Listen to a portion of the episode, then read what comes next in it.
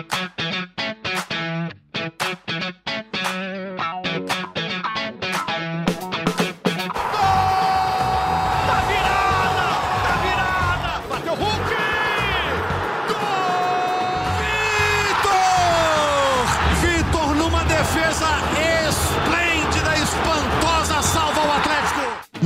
Dia, muito boa tarde, muito boa noite. Está começando mais uma edição do GE Atlético. O Galo que conseguiu mais uma vitória no Campeonato Brasileiro e uma vitória importante sobre o seu arquirrival. O Atlético derrotou o Cruzeiro por 1 a 0, gol marcado pelo Hulk, um chute do meio da rua, 40 metros de distância da bola para a linha do gol. O Fred Ribeiro do GE. Globo calculou a velocidade do chute, 131 km por hora. A bola demorou um segundo para sair do pé do Hulk e parar dentro do gol. Vamos falar desse jogo com o Henrique Fernandes, com o Rodrigo Fonseca e com a Carol Leandro, que é a voz da torcida do podcast e que fez aniversário sexta-feira. O Galo preparou até uma festa para ela lá em Uberlândia e deu presente, né? Tudo bem, gente? Parabéns e um abraço para vocês. Fala. Yeah. Rogério, obrigada. E o Galo fez, o Galo fez no meu fim de semana, fim de semana perfeito, comemoração de aniversário e o Galo comemorando uma vitória em cima do, em cima do Cruzeiro é mais normal do que um aniversário.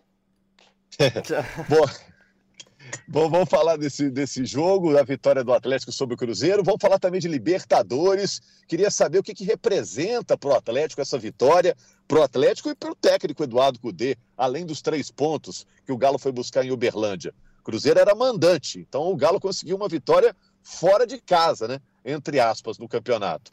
O Galo, no momento, está na terceira posição no Campeonato Brasileiro, quatro pontos atrás do Botafogo, que é o líder, e dois pontos atrás do Palmeiras, candidato ao título, que é segundo colocado. Uma perguntinha que eu quero fazer para vocês também. A gente já pode comparar o Hulk de 2023 com aquele Hulk de 2021, o ano mágico do Atlético?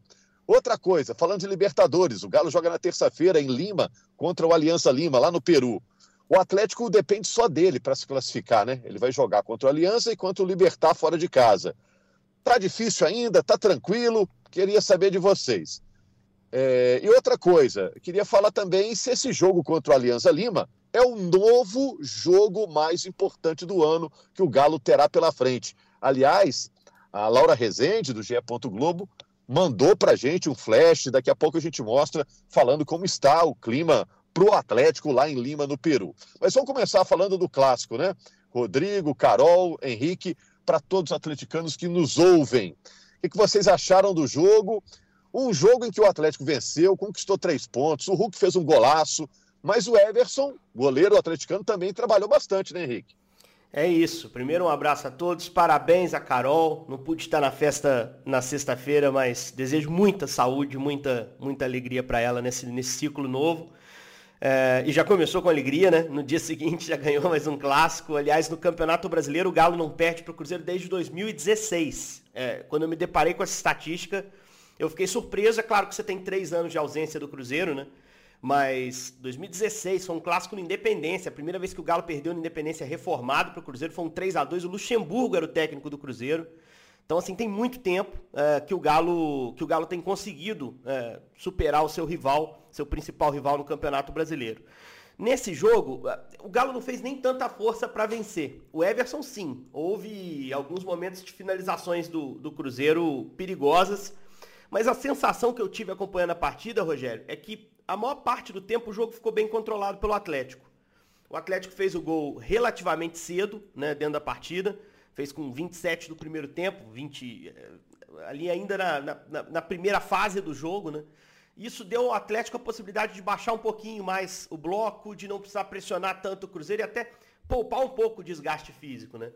Uh, teria feito um segundo gol uh, se o VAR não, não tivesse interferido, uh, e aí a gente pode discutir se a vantagem é muito pequena ou não, né? Naquele lance da falta cobrada pelo Johan, que a bola passa por todo mundo na área e entra no canto do, do Rafael Cabral.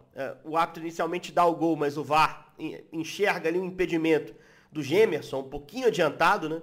E, e, os jogadores do Atlético atacam a bola, não chegam a tocar nela, mas interferem na ação do, do Rafael Cabral. A regra diz que o lance tem que ser anulado assim.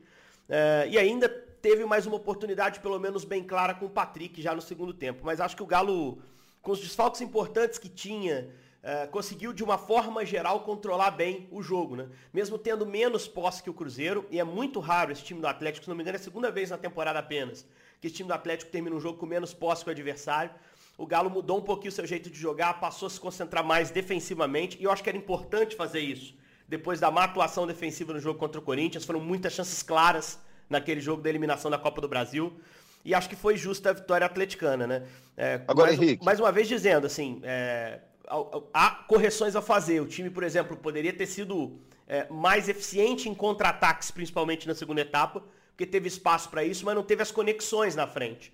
Mas acho que pelos dois desfalques na direita, principalmente, Rogério, Zaratio e o Pavon, que tem sido um desafogo do time, é, foi um jogo bem controlado, assim, um clássico bem jogado, em que o Galo, mesmo com as boas defesas do Everson, para mim mereceu vencer o jogo. Mas olha só, pelo que a gente esperava para esse ano, a gente esperava uma grande diferença né, do Atlético para o Cruzeiro. Esse e ano? a gente viu esse ano, é. é pelo menos, né? O Cruzeiro já tem um orçamento bem mais perto agora, né? Agora, o Cruzeiro voltou para a Série A. Eu, eu, esperava clássicos difíceis esse ano. É, eu quero que você defenda o seu ponto aí, porque nas últimas temporadas, de fato, eu esperava o Atlético predominante, né? E, e, chegou até a perder. Quando o Cruzeiro estava na Série B, chegou a perder para o rival, mas esse ano eu já esperava um pouco mais de igualdade. Assim, os, os, clássicos não têm fugido muito do que eu imaginava, não. É, eu vi muita gente falando, Carol, Rodrigo, Henrique, esse ano o Cruzeiro vai brigar para não cair e o Atlético é candidato ao título, né? Então eu achava que os clássicos fossem ser desequilibrados para o lado do Atlético. A gente viu dois clássicos, no Mineiro e no Brasileiro, bem iguais. E o que decidiu foi o talento do Hulk e a falha do Rafael, né? O Hulk tem muito mérito, né? Aliás, o Hulk tem feito gols contra o Cruzeiro, vai ficar marcado por isso também, né, Rodrigo, na história. Sim, é, só falando do clássico rapidamente, acho que ficou muito marcado assim o primeiro trimestre do Cruzeiro, né? Então, por isso criou essa expectativa de superioridade do Atlético. O Cruzeiro foi muito mal no Campeonato Mineiro, então chegou no Brasileiro ali, todo mundo achando que uh, ia demorar para engrenar. Mas aí o Pepa conseguiu rapidamente um ajuste ali, o time conseguiu uma evolução e equilibrou um pouco as forças aí. Realmente nos clássicos tem sido equilibrado esse ano. O Cruzeiro se aproximou um pouco, o Atlético é, continua com mais investimento, com um elenco superior, sem dúvida, mas houve sim, acho que uma aproximação ali muito distante ainda, mas teve sim um encurtamento ali da, das igualdades. Ô Chico, é, eu, acho que é porque eu, eu, imaginava assim, agora eu entendi mais o ponto assim do Rogério. Uh -huh. é, porque eu comparei com as últimas temporadas, né, em que eu achava o desnível sim. maior, né? Esse ano o desnível é menor, mas sim, o Atlético ainda tem um investimento maior e eu acho que você foi preciso. A melhora que o Pepa conseguiu fazer no time do Cruzeiro, acho que criou essa expectativa de que eh, tudo poderia acontecer, os três resultados seriam bem possíveis nesse jogo de Uberlândia. Acho que você, você conseguiu traduzir melhor o que eu, que eu queria dizer. E, e, o Atlético chegou muito pressionado, né? Tipo, ver o cenário Isso. do Atlético da última semana foi assim, é, pelo que, pela eliminação na Copa do Brasil, pela maneira como foi eliminado, pela pressão, assim, até de maneira absurda que o, que o, que sofreu na porta do CT ao chegar para o treino, sendo cercado, sendo intimidado, uma coisa assim é, surreal. Assim, imaginar que o D está chegando para trabalhar e é cercado. Então, o clima foi muito pesado, de uma pressão muito grande. O Atlético precisava vencer esse clássico, sem dúvida nenhuma, e precisava também guardar forças para amanhã, né? O Atlético não podia se destruir sábado, porque ele tinha um jogo decisivo na terça como o Henrique disse, eu acho que o Atlético realmente segurou um pouco ali depois da vantagem, é, tentou dosar um pouco ali o desgaste, passou alguns apertos, teve o Everson lá para salvar, mas observando por cima, assim, pelo alto, o Atlético realmente teve o controle do jogo. Uma outra, umas duas, três defesas importantes do Everson, mas o jogo em si, o Atlético teve certo controle do jogo. E o Hulk continua sendo muito decisivo, sem dúvida. São 19 gols, 5 assistências na temporada, em 30 jogos. Uma média altíssima de participação diretas é, em, em, gols, mas ainda não está longe de ser o Hulk de 21 para mim, tá? durante os 90 minutos.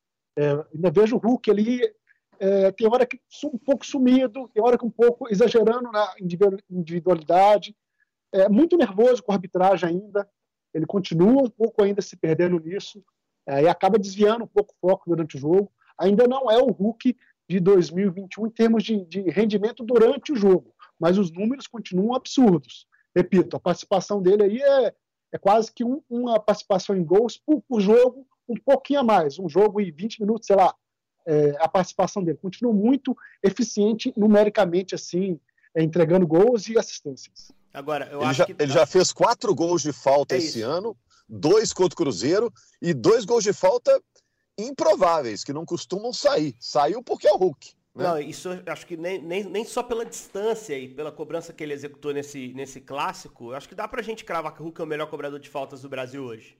Acho que dá pra gente cravar faltas diretas. É claro que você tem ótimos cobradores que vão colocar a bola numa posição na área para você executar uma jogada ensaiada. Você tem o Veiga no Palmeiras que faz isso muito bem, por exemplo. O Palmeiras faz muito gol de bola parada.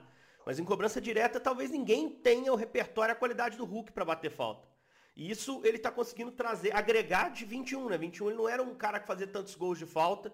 Fez um importante contra o Fluminense, que eu consigo me lembrar, já na reta. Mas é porque tinha o Nátio, não. O Oi? Nátio cobrava a maioria das faltas. Eu acho que isso eu também faz diferença. nem tanto, Carol. A gente tem que pegar os números. O Hulk ele é. executava bastante. Ele fez um contra, contra o Corinthians também. Um contra o Corinthians também, muito bonito. Isso. Lá em Itaquera, né?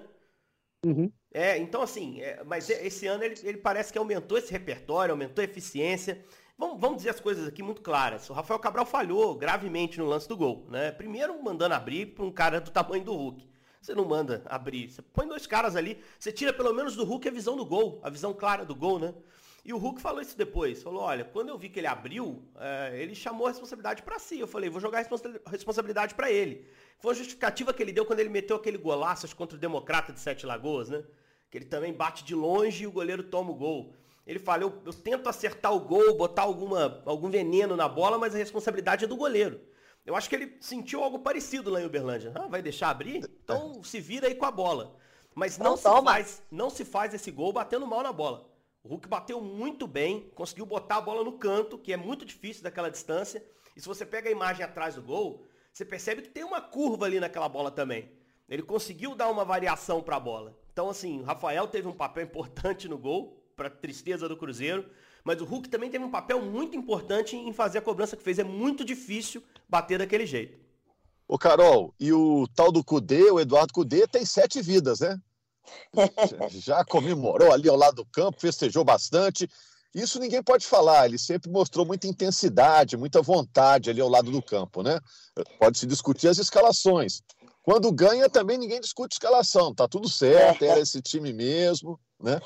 É isso, Rogério. O Cudê, ele vai, ah, vai passando por etapas dentro do Galo e, e me parece muito resiliente quanto a isso, que, bem, eu sei que eu errei e a gente vai de novo. É como se o Cudê tivesse vários recomeços por algumas coisas. Eu concordo com o Rodrigo que as coisas com o Cudê tomam uma dimensão muito maior do que teriam, é, exatamente por esse acúmulo de coisas, né? Eu acho que desde a entrevista a torcida não perdoou tanto, então aí chega a eliminação com falhas dele e a gente já, já pensa nisso mais uma vez.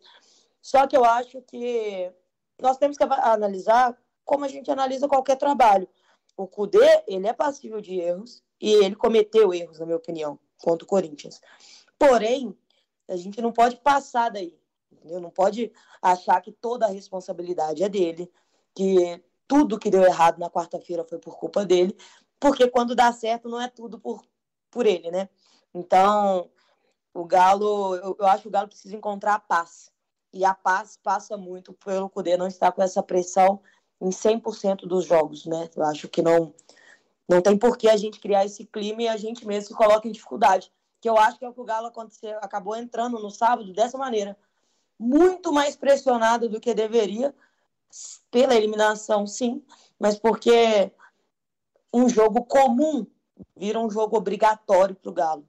Um clássico nunca é comum, mas eu digo que um clássico de Brasileirão ganhou peso inimaginário por causa dessa pressão. E quando a gente fala, você perguntou sobre o Hulk, eu também acho que o Hulk de 2023 não é o de 2021, mas eu também acho que o time do Galo de 2023 não é o time de 2021, e isso interfere muito individualmente.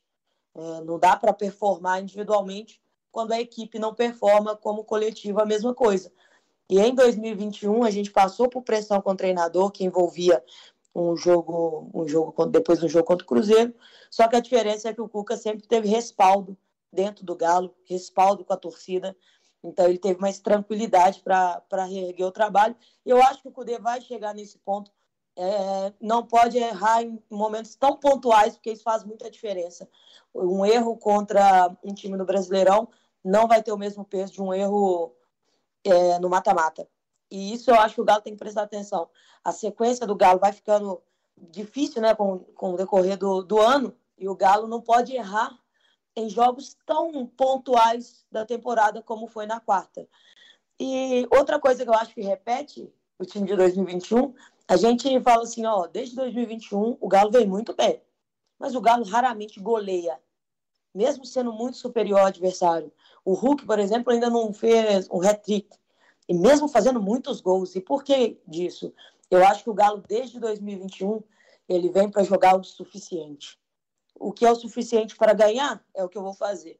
E depois do gol do Hulk, o Galo controlava o jogo, sofria em algum algum gol em alguma oportunidade ou outra, mas aí tem a confiança também no Everson e jogou o suficiente. E Carol, por isso eu acho que não destoa tanto. A sensação era que se o Cruzeiro empatasse, o Atlético tinha de onde tirar, sabe? Ele tinha condições de acelerar, de, enfim, ser mais agressivo, às vezes sem bola, e, buscar uma reação dentro do jogo. Só no Fazer final, uma forcinha, né? É, a sensação que o Atlético estava gerindo o seu esforço, não estava tirando o pé, evidentemente. Isso. Na hora de competir, de dividir a bola, você vai ter que entrar forte mas você não vai acelerar em todas. Você vai tentar ficar um pouco mais com a bola. Você vai tentar baixar mais gente para que cada um corra um pouco menos, porque a batida está muito forte, né? É, no final, sim. Aí você tem que preservar o resultado. Até por isso, o Cudê começou a colocar zagueiro e proteger a sua área definitivamente. Mas a sensação é, é que se o Cruzeiro empatasse, o Galo tinha de onde tirar, não é isso, Carol? É isso. Eu acho que o Galo, ele é esse, esse poupar um pouco de esforços para para jogar o suficiente, acaba diminuindo a distância que existe entre os dois times. Mas, ao mesmo tempo, também não te assusta muito. E a gente teve no, no Everson, assim, algumas coisas são determinantes num clássico entre Cruzeiro e Atlético. E, por exemplo, você ter o Hulk para bater falta fez diferença nos dois jogos. E você ter um goleiro que a gente, com a regularidade do Everson também, os goleiros foram decisivos. O Everson fazendo algumas grandes defesas e o Rafael Cabral mandando abrir na hora da falta. Então, tudo isso faz diferença e o Galo sabe que isso faz diferença. O Galo conseguiu usar isso a seu favor, jogou o suficiente para vencer e acabou dando muita, muito espaço em alguns momentos, dando uma sopinha, digamos assim, para o azar, mas o gol, o gol deles não saiu e os três pontos vieram. Então, assim, ganhando de um, de três, seriam os três pontos do mesmo jeito. E o Galo conseguiu levantar a cabeça, erguer a moral para entrar nessa fase da Libertadores, onde o Galo vai precisar muito de concentração e de confiança. Vamos resgatando a confiança, mas principalmente não pode faltar concentração agora nesse jogo de amanhã, como faltou para o Galo em alguns momentos decisivos na temporada. Ô, Bom, você falou de Libertadores. Ah, diga, Henrique. Não, só uma última observaçãozinha sobre o clássico, assim, de, de ordem de, de, escolha do Cudê. É, a gente estava muito em dúvida sobre quem ele ia usar nos lugares do Pavão e do Zarate. O Edenilson acho que a gente imaginava que fosse. Eu, particularmente, achava que estava mais para Igor Gomes ou Patrick, a outra vaga, do que para o que ele fez, né? Que foi adiantar o Batalha e entrar com o Otávio de titular. Eu imaginava o Batalha jogando clássico, mas como primeiro homem de meio. Ele falou sobre isso brevemente na coletiva, disse que conhecia o Batalha e que ele pode fazer esse papel mais à frente. Eu não gostei. Eu acho que o time perde dinâmica, ele é um jogador muito pesado para encostar na frente. O Batalha, a rigor, fez o papel que o Zarate faz normalmente no time, quando joga com o Zarate, o Pavon, Johan e mais o Batalha como primeiro homem. E acho que o Batalha atrapalhou um pouco o time do Atlético a contra-atacar melhor e aumentar a vantagem. Claro que você tem mais pegada no meio, você protege mais o time e o Cudê tinha interesse enorme em se defender bem nesse jogo. Porque a defesa acabou complicando a passagem na Copa do Brasil, principalmente. Né? O time sofreu dois gols e foi massacrado pelo Corinthians em termos de oportunidades lá em São Paulo. Mas acho que essa decisão ele tomou, na coletiva ele deu a entender que pode fazer de novo, mas eu não gostei do funcionamento. Acho que o time ficou preso demais com batalha mais avançado. Não é um jogador para mim que tem essa característica para fazer o trabalho que o Zarate faz. Bom, o Galo derrotou o rival, o Atlético derrotou o Cruzeiro por 1 a 0 e agora pensa na Libertadores. A Carol já citou a Libertadores. Estamos gravando na segunda-feira, na terça, o Atlético pega o Alianza Lima no Peru. O Atlético é o segundo colocado no grupo dele, grupo G. À frente do Galo está o Atlético Paranaense, um ponto de vantagem em relação ao Galo.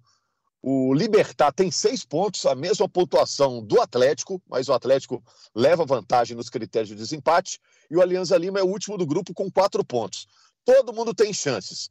Mas vamos saber mais informações sobre o Atlético, porque o Galo já chegou a Lima, onde está a nossa repórter Laura Rezende. A Laura Rezende do GE. Globo está lá em Lima, no Peru, e traz informações sobre o Galo. O Galo tem um jogo importantíssimo, crucial, fora de casa, na Liberta.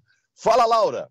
Fala Rogério, boa tarde para você, para o Henrique, para Carol, para o Rodrigo, para todos os nossos ouvintes do GE do podcast GE Atlético. Eu falo aqui de Lima. A equipe do Grupo Globo chegou a Lima na noite desse domingo. A gente desembarcou por volta de 10 e meia da noite no horário local, meia-noite e meia no horário do Brasil, um pouco antes da delegação do Atlético também pousar por aqui. A gente acabou registrando a chegada do Atlético por volta de 3 e meia do Brasil, horário do Brasil, 1h30 no horário local. Na chegada, quem falou com a gente foi o goleiro Everson, é, muito ansioso para essa partida, disse que é o jogo da vida do Atlético na Libertadores, sabe da importância de uma vitória.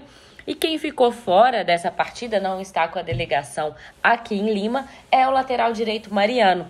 Segundo o clube, o jogador está com uma lesão muscular no quadril e ficou em Belo Horizonte fazendo fisioterapia. Mas tem uma boa notícia para o torcedor também, que está ansioso para ver Guilherme Arana de volta aos gramados. O jogador mais uma vez foi relacionado. No final de semana ele esteve presente na lista de relacionados que foi para o clássico, mas não chegou a jogar. Cresce a expectativa de ver Arana alguns minutos em campo. Pelo que a gente apurou, provavelmente não vai ser dessa vez vai ser contra o Bragantino, mais para frente um pouquinho para ele ganhar um ritmo, mas já está voltando a viajar com a equipe, o que é muito importante para o jogador e também para o Atlético. Falando agora um pouquinho, Rogério, Henrique, Carol, Rodrigo e todos os nossos ouvintes do adversário do Atlético, o Alianza Lima vem de uma derrota no final de semana. Ele entrou em campo na sexta-feira, perdeu pelo Apertura por 2 a 1 mas já é campeão do Apertura com 39 pontos. A cidade, os torcedores estão tratando esse jogo com muita importância e com um peso muito grande. Possivelmente o estádio vai estar lotado, muitos ingressos já foram vendidos. Carinho o ingresso, viu? Mais ou menos 350 reais para o torcedor do Alianza Lima que quer estar no estádio para acompanhar essa partida. E muitos já esgotaram porque tem sócios torcedores, como no Brasil, né, que compram com prioridade. Então, casa cheia para assistir Alianza Lima e Atlético. Vamos voltar a falar do Atlético, a programação do Atlético agora, nessa segunda-feira. O Cudê vai comandar um último treino ainda é, na tarde dessa segunda-feira, no centro de treinamento da Federação Peruana, e também o lateral direito Saravia vai dar coletiva no hotel onde o Atlético está hospedado, atendendo a jornalistas não só brasileiros, mas também jornalistas aqui do Peru para essa partida entre Alianza Lima e Atlético Mineiro. Vamos terminar falando da provável escalação. Quero ouvir se esse é o melhor que o Atlético tem para mandar em campo contra o Alianza Lima. Everson no gol, Saravia na lateral direita, Gemerson e Nathan Silva na zaga. Há uma expectativa de uma possível é, mudança na zaga, talvez Maurício Lemos, Nathan Silva, tem essa dúvida também. Rubens na lateral esquerda, no meio Zaratio e Johan, Batalha. E na frente, Pavão, Paulinho e Hulk. É, esse é o provável time para enfrentar o Alianza Lima. Quero saber de você se esse é o melhor do Atlético para essa partida. E eu fico por aqui, pessoal. Um bom restinho de podcast para vocês. Valeu, Laura. Vou repercutir com você aqui o que você passou. Olha só, a Laura passou, é, Carol, Henrique, Rodrigo, a escalação do Atlético para o jogo de terça. Provável, né? Porque tudo é envolto em mistério. Everson, Saravia, Gemerson, Natan Silva e Rubens. Batalha, Zaratio, Johan e Pavô, no caso, Pavô na direita, né? É, Zaratio no meio, Johan na esquerda. Hulk e Paulinho. É a melhor escalação. E outra coisa, é o novo jogo mais importante do ano para o Galo, esse aí? O que, que, vocês acham? Eu acho que a chance da gente cravar essa escalação é muito grande depois do que aconteceu em São Paulo. Acho que o Cudê não vai mudar muito, não. Eu acho que ele vai com o time que está todo mundo esperando.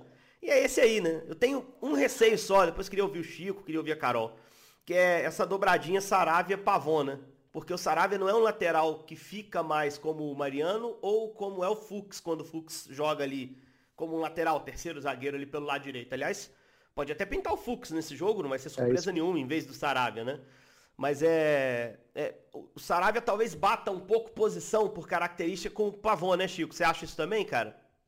É, eu ia citar a questão da alternativa do Fux, né, que ele tem aí para jogar a, é, na, na, vaga do Saravia, dando aí total liberdade para o Pavon lá na frente. É, é, é, uma alternativa, não sei se ele. A gente não sabe o que o Cudê está pensando, né, não comentou sobre a escalação do próximo jogo, mas assim, não seria uma surpresa ele aparecer com o Fux aí na, na lateral direita, ali com o terceiro zagueiro ali, né? liberando o Pavon lá na frente. Ele já fez isso no Campeonato Brasileiro, deu certo. Então é uma alternativa que pode aparecer aí.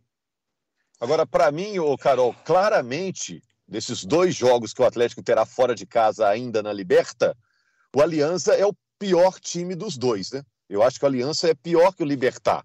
Inclusive na tabela está pior mesmo. Até por isso torna esse jogo fundamental uma vitória. Eu, ao mesmo tempo que fico otimista, achando ah, boa chance aí do Atlético se classificar. Eu fico pensando, poxa, mas são dois jogos fora de casa. Aí eu fico desconfiado. E você, Carol? É exatamente isso, Rogério. Essa rodada ela casou de uma forma boa para o Galo, porque o Libertar tem uma pedreira, joga fora de casa contra o Atlético Paranaense. E a gente pega o adversário mais frágil do grupo fora de casa. Então, assim, como os dois jogos são fora de casa, é melhor para o Galo do que para o Libertar.